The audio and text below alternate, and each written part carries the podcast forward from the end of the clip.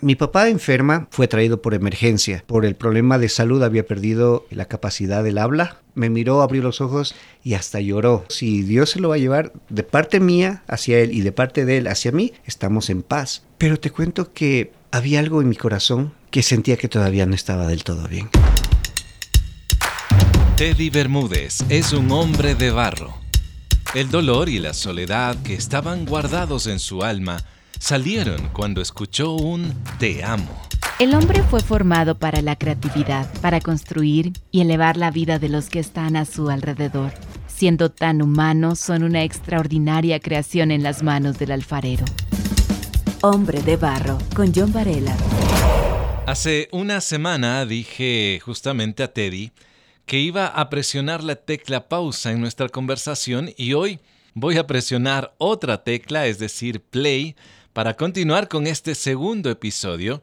Y es que cuando un muchacho crece en un hogar monoparental, eh, donde papá no está de forma física, tampoco emocional, aparecen varios vacíos que pueden ser llenados por otras voces que no necesariamente son las más adecuadas. Ahora bien, Teddy, con el paso del tiempo tú te llegas a casar y me imagino que en muchas de sus conversaciones toparon el tema de tener hijos. Tomando en cuenta tu historia, ¿tuviste miedo ante la posibilidad de ser padre?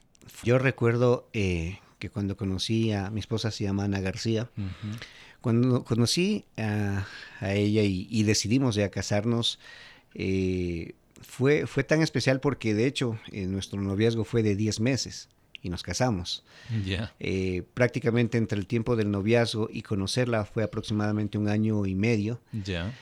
Eh, y realmente Dios la colocó ahí en el camino en el momento indicado. indicado. ¿Y qué fue lo que sucedió? Que apenas nosotros sabíamos que nos íbamos a casar, sabíamos que también queríamos tener dos hijos, ¿sí? Entonces dijimos, ok, eso será nuestro, nuestro anhelo, nuestro sueño, y si Dios lo permite que, lo tengamos, pues genial. Y claro, yo se lo dije abiertamente, sí, pero en el fondo de mi corazón había ese miedo natural, como tú bien lo dices, tanto de una mujer como de un hombre de ser o mamá o papá. Pero el mío era doble, era incrementado. ¿Por mm. qué? Primero porque yo no sabía cómo actuaba un papá. ¿Qué hacía un papá en el día a día?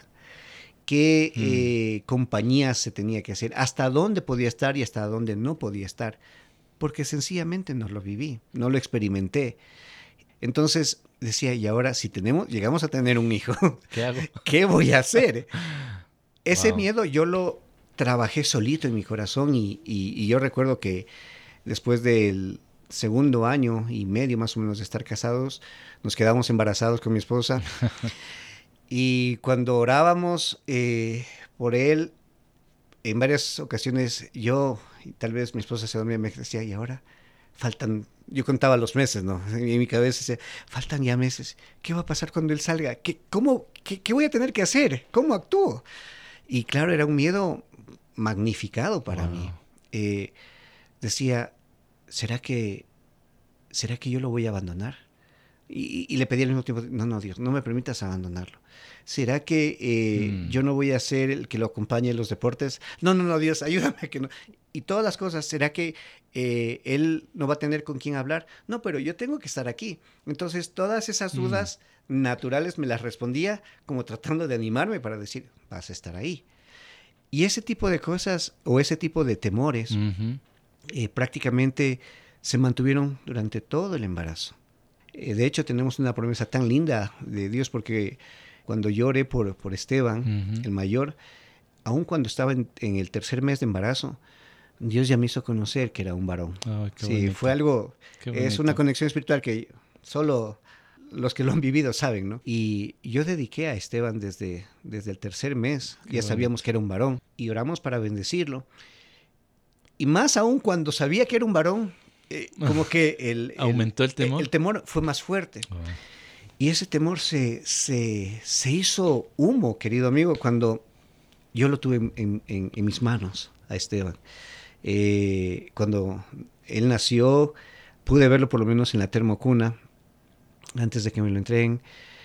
Oré y, lloré a Dios y le dije, mm. Dios, dame, dame eh, la fuerza, la, dame la sabiduría, eh, no sé, eh, dame el privilegio de caminar con este varón, con este chico, y que no viva las cosas que yo viví, porque lamentablemente pensamos de que, bueno, lo que me pasó a mí te va a tocar pasar a ti porque así es la vida y punto. No. Entonces, no, dame, ayúdame a marcar la diferencia, a cambiar, a tener un hogar funcional, un hogar adecuado y que yo pueda este, estar con mi hijo. Hombre de barro, con John Varela. Entonces ya cuando lo tuve en mis brazos, yo digo, no es que desapareció totalmente el temor, pero sí en algo sanó un poquito de eso, de esos dolores, de ese vacío que yo había sentido durante toda mi adolescencia, mi niñez, ¿no?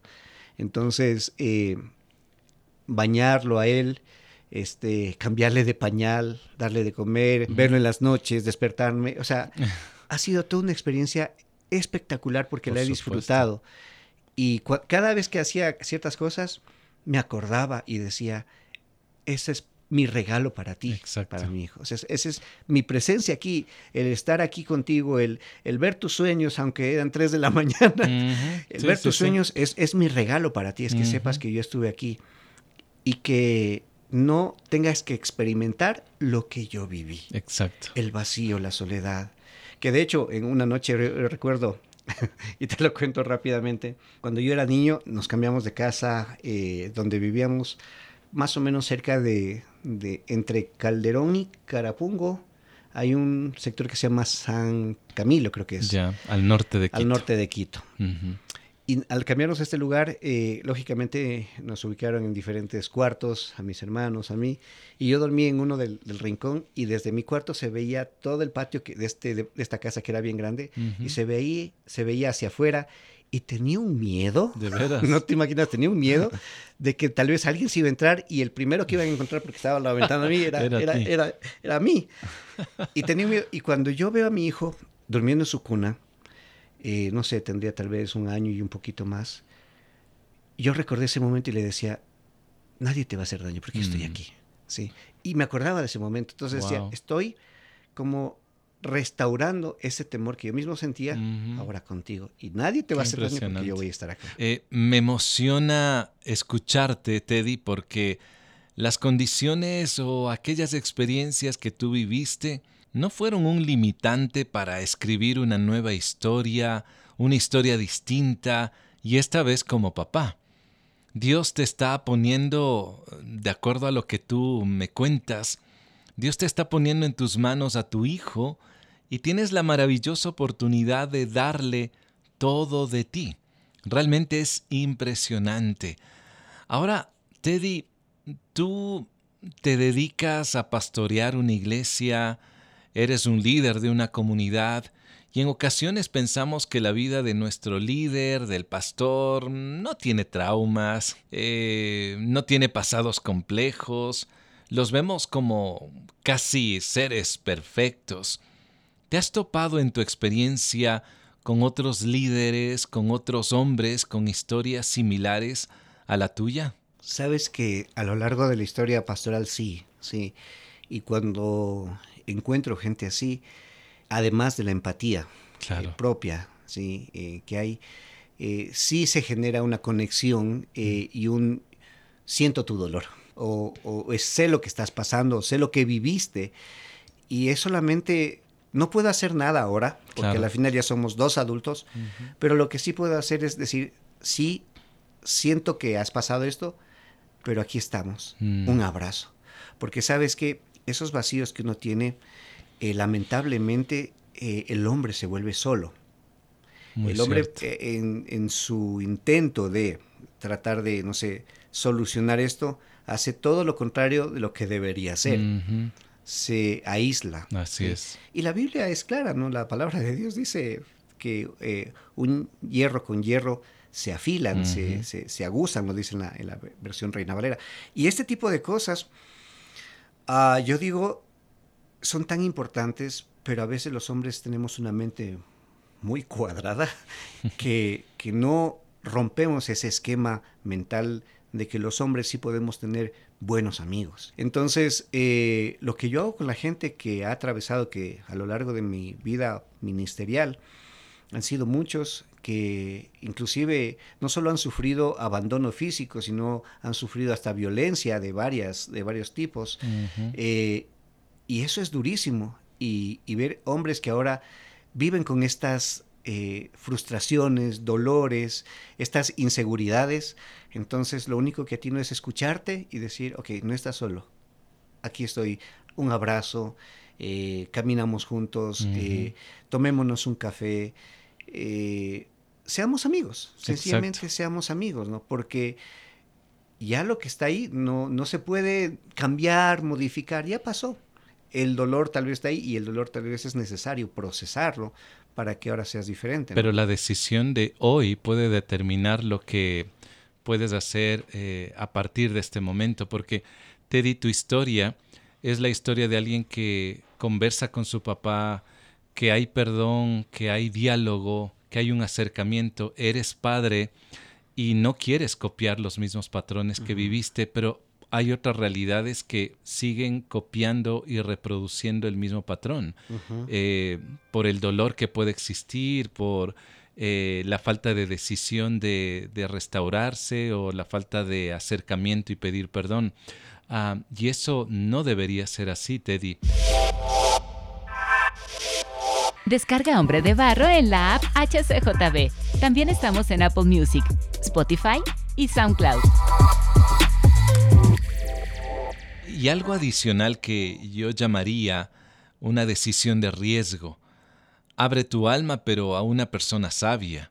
Si eres un hombre tal vez casado, no lo hagas con otra mujer que no sea tu esposa.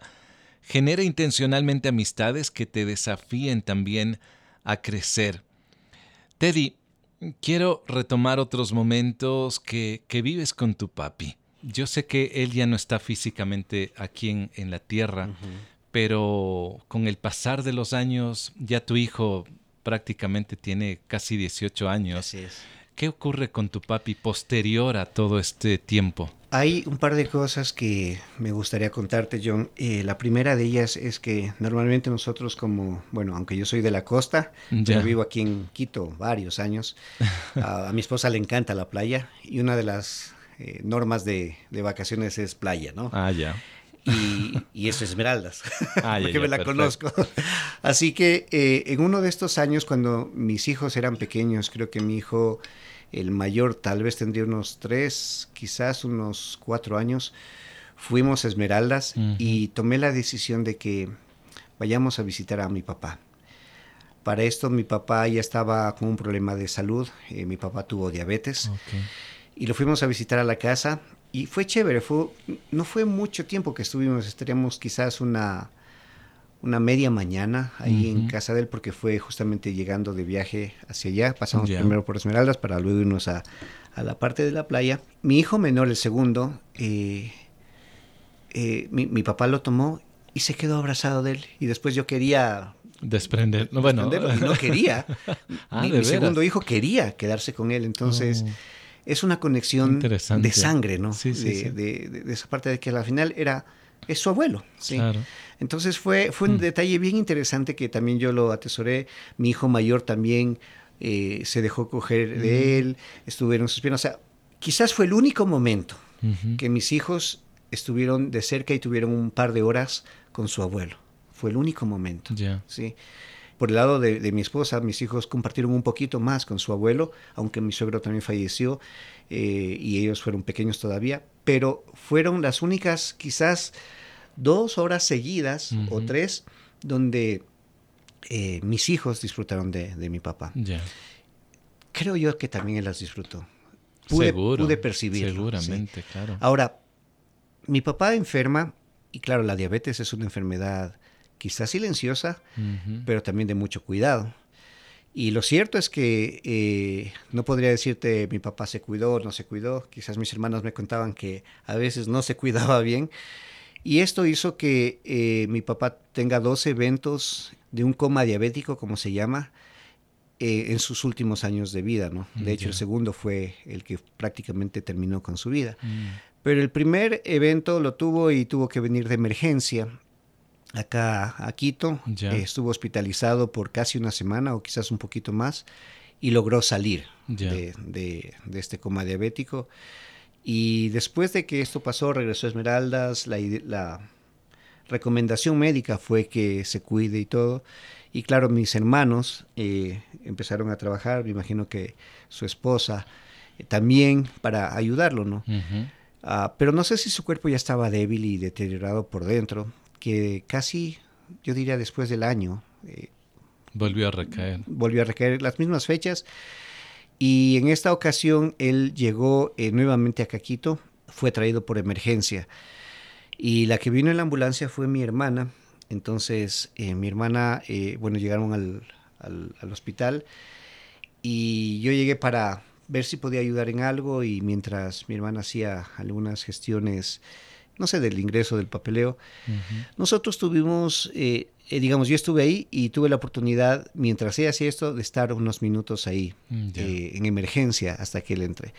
en este lugar había bastantes cubículos, entonces no, no tuvimos muchas cosas que, que, hacer para estar ¿no? ahí, pero en el, cubículo que estábamos, eh, mi papá había perdido, por el problema de salud, había perdido eh, la capacidad del habla mm. y eh, la movilidad, la mitad de su cuerpo. Creo que alguna parte de su cerebro ya se, se afectó.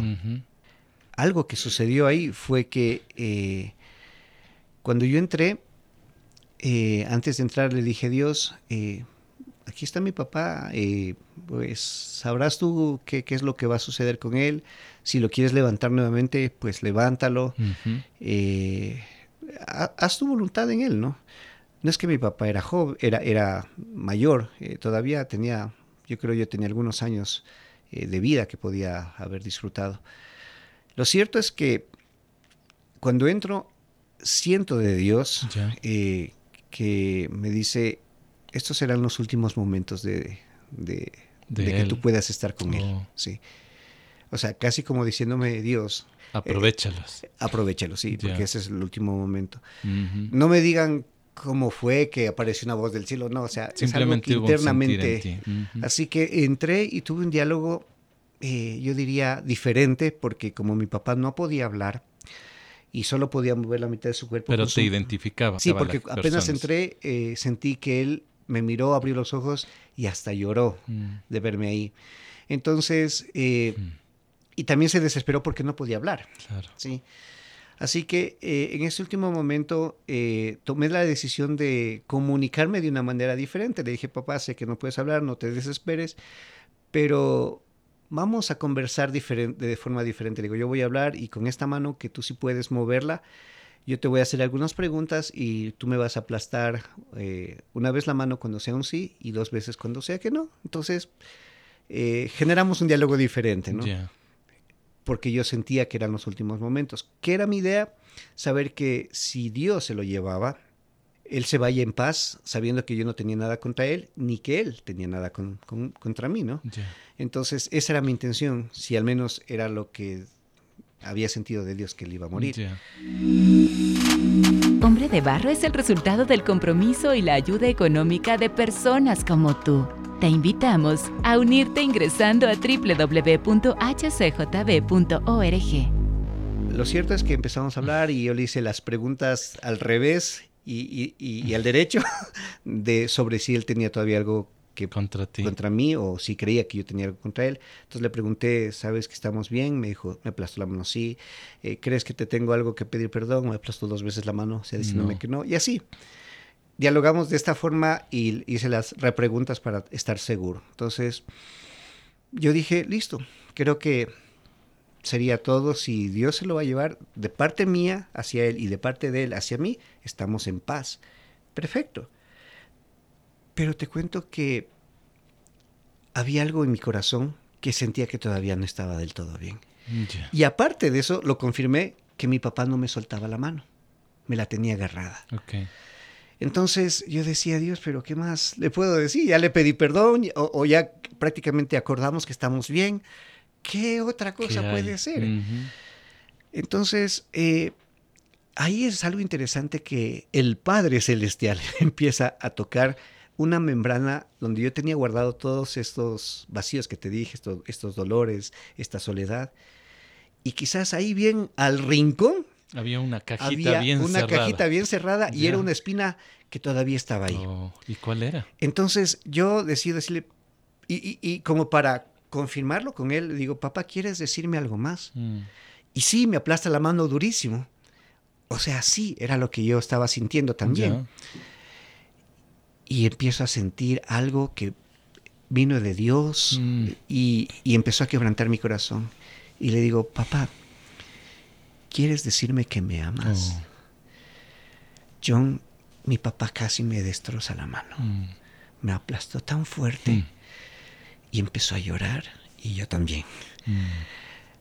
Y lo, lo curioso, yo sé que quizás en muchos momentos de su vida y cuando me veía, cuando visitaba acá Quito, tal vez me lo dijo, ¿no?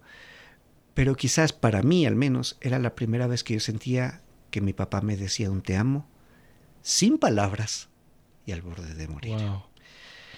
Fue espectacular porque ese solo gesto, tú no sabes cómo alivió mi corazón. Y abrió esa caja donde tenía yo guardado eso y se esfumó. Mm. sanó de una manera increíble. eh, algo que yo creía, en el fondo, que ya estaba curado. Y lo sanó de una manera espectacular. Y después de unos minutos, yo creo que fue bastante tiempo que mi papá tuvo apretar mano, nos abrazamos, lloramos. Y en eso ya eh, tenían que llevarlo a otro lado. Entró mi hermana. Eso sucedió un viernes. Y se lo llevaron al, creo que era al cuarto piso del hospital Andrade Marín. Y el domingo falleció mi papá. Mm. Sí, entonces yo creo que para mí Dios fue aún bueno en el sentido de tener mi último Claro. momento especial, un tú a tú con Y mi papá solas. y a solas. Ujú. Aun cuando él no hablaba, logramos comunicarnos. Y después vino la familia, mis otros hermanos. Y el sábado ya prácticamente pasó conectado a una máquina y el domingo él falleció. Entonces, eh, ese último evento Mm. curó algo que yo no creía que estaba. Y eso fue un regalo de Dios. Que mi papá me dijo, me, te amo, hijo, Sí. Eh, al borde de la muerte y, Y sin palabras. y sin ¿no? palabras, ¿no? Mm. Por eso yo, cuando recuerdo esto, yo te digo, John, yo no me canso de decirles a mis hijos, aun cuando son grandes, te amo. Darle un beso. Por supuesto. Decirle, no, no, no, no, no olvides que yo te amo. O sea, Ujú. quiero que lo tengas presente. No me importa si te estoy cansando con lo que te digo, pero quiero que lo recuerdes que te amo. Porque ese te amo a mí, Mm. yo para ese momento tenía 39 años. A mí ese te amo sin palabras me sanó 39 años de vida, John, te puedes imaginar. Me sanó verdad. 39 años de vida un solo te amo. Yo sé que como padres no somos perfectos y a veces podemos cometer muchos errores, pero un te amo no sabes cómo puede calar en el corazón Mm. de tu hijo y no sé, y devolverle ese sentido de "Ah, aquí está mi papá. Wow. Hombre de barro es compañerismo, aliento, naturalidad. Teddy, cuando yo te veo, eh, ya sea en una actividad deportiva o tal vez en otras en las que tus hijos participan, pues tú estás allí. Cuando no puedes, está tu esposa. Y eso es muy bonito observar, ¿verdad? La compañía, la cercanía que se ha creado en estos años entre tú y ellos. Eh, pensando en todo esto, eh, Teddy, ¿cuál legado te gustaría dejar justamente a tus dos hijos luego de escuchar tu experiencia? Creo que el, el primero de ellos, eh, y para mí más valioso, es que nuestros hijos pueden tener cualquier cosa material, cualquier cosa, cualquier cosa profesional, inclusive. Mi hijo el mayor ya está terminando el colegio, que pueden tener todo en la vida eh, y quizás ellos con su trabajo podrán hacer mucho más. Pero para mí el mejor legado desde mi experiencia es que ellos recuerden que yo siempre estuve ahí, Mm, qué lindo. que ellos estuvieron conmigo y que yo eh, nunca los abandoné. ¿sí? Que si ellos necesitaban algo, yo estaba ahí. Eh, que cuando ellos eh, fueron pequeños y necesitaban que los bañe, yo los bañaba. Claro. Yo ve- veía sus sueños, yo los acompañé a la, a la escuela. Eh, ahora que están en, en- en una etapa diferente con salidas sociales, Sí, sí. yo estoy con ellos, yo los acompaño. yo- Para mí el mayor legado es que ellos sepan que su papá siempre estuvo presente. Eh, quizás, tal vez no podré darles muchas cosas materiales, sí, les daré Es lo que pueden necesitar, pero mi presencia es lo, más valioso. Y para mí ese sería el legado. Desde mi perspectiva, necesario, eh, vital. Y claro, no soy perfecto porque lucho con la parte de a veces estar no solamente físicamente, sino en lo emocional, ¿no? Y al menos hoy con todo el trabajo, la tecnología y todo, a veces uno le cuesta desconectarse Totalmente. Y, poner tu mirada en los ojos de tu hijo y que le escuches y que le entiendas. No puedo decir que soy perfecto. Peleo con eso y, lidio con hecho yo. Todo el tiempo lo, estoy ahí dando y dando y tratando de ser mejor, pero que sepan que yo estoy presente. ¿sí? Eh, de hecho, eh, en los partidos de, nuestros hijos, en estos últimos, eh, he tratado de estar en la mayoría. ¿Por qué? Porque me encanta. a mi hijo, el pequeño, le encanta la fotografía. Ve, ahí salió el legado. ahí está, ahí está. y él está, va a concursar justamente en un evento que tiene la escuela donde estudian mis hijos y tus hijos. De arte. De arte. Y él sacó una fotografía y voy a estar presente ahí. Qué lindo. con mi hijo, el menor, que tengo que hacer estos eventos más seguido, que de hecho es algo que, eh, por eso digo que no soy perfecto, que tengo que ir modificándolo. Sueño con, con, irnos con él a una montaña y tomar fotos porque nos encanta. Hemos ido al, al, ¿cómo es? al teleférico y hemos tomado unas fotos espectaculares y más o menos eventos de esto. Entonces, entre el arte y lo deportivo, yo quiero estar con ellos y es mi, mi, mi deseo hacerlo, ¿no? Entonces, para mí el legado es presencia, ¿sí? Que cuando ellos salgan de casa y sepan que si regresan, yo voy a estar ahí. Que si tienen alguna situación en la que yo puedo ser útil, yo voy a estar ahí. Y si en algún momento ya dejo de estar con ellos o, dejo de estar en este mundo, que ellos sepan que yo estuve con ellos cuando ellos lo necesitaron. Entonces, para mí ese es la, el principal legado. Teddy, para finalizar, en ocasiones en el programa de radio que, yo también tengo, eh, cuando hablamos temas como estos, eh, hay, hay una, una constante pregunta, soy madre soltera, ¿cómo mi hijo puede tener una figura paterna? ¿Qué decirles cuando hay esta situación en casa? Mm. Sabes que sí, y yo también lo vivo en la iglesia con la gente. Y yo solo tengo dos cosas. Primero, tal vez mi consejo para la mamá es desterrar un poco una idea que se meten en la cabeza y que tal vez socialmente nos hemos acostumbrado a escucharla y que se suele decir, no, yo soy padre y madre. Eh, lamento decir que no puede ser esto porque es mamá y como mamá tiene que ser mamá. Papá es el que da orientación, mamá es la que abriga, que cobija. O sea, tenemos roles diferentes, padre y madre. Entonces, lo primero, mi primer consejo sería que no te esfuerces en ser algo que no eres o, para lo cual no estás diseñada. Sé una mamá 100%. ¿sí? Pero lo segundo, si mm. hay la posibilidad de que tu hijo o tu hija eh, tenga esa conexión con papá, no la pierda, o sea, si todavía, aunque están divorciados, hay conexión, eh, impulsa a que tu hijo o hija tenga conexión con papá. Y si es posible, hasta que no debería, aunque nuestro medio a veces pasa, forzar a que el papá tenga sus espacios con sus hijos.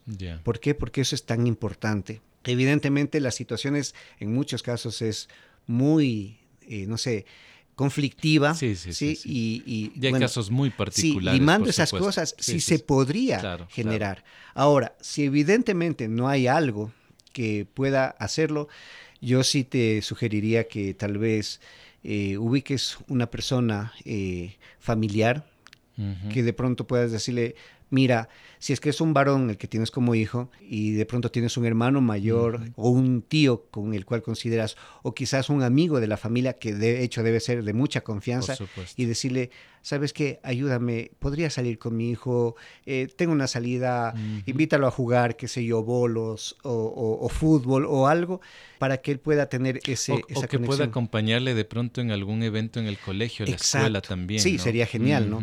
Entonces buscar esos elementos eh, de gente, ¿no? Eh, inclusive a veces hasta hay gente eh, en la iglesia que pueden convertirse en ese referente. Te cuento algo rapidito, John. Yo soy padre postizo de un adolescente de, la iglesia a, la cual he ido, ya es adolescente digo, pero yo iba desde que era niña. Mm. de paso un saludo a la preciosa alegría.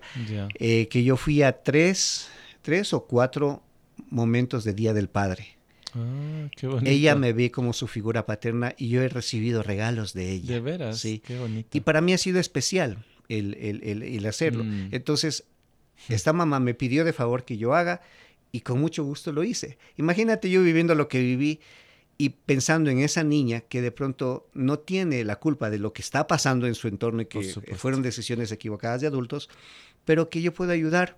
Fue, ha sido, no sé, un programa de una hora, hora y media. ¿Y cuán bien le estás haciendo a ella?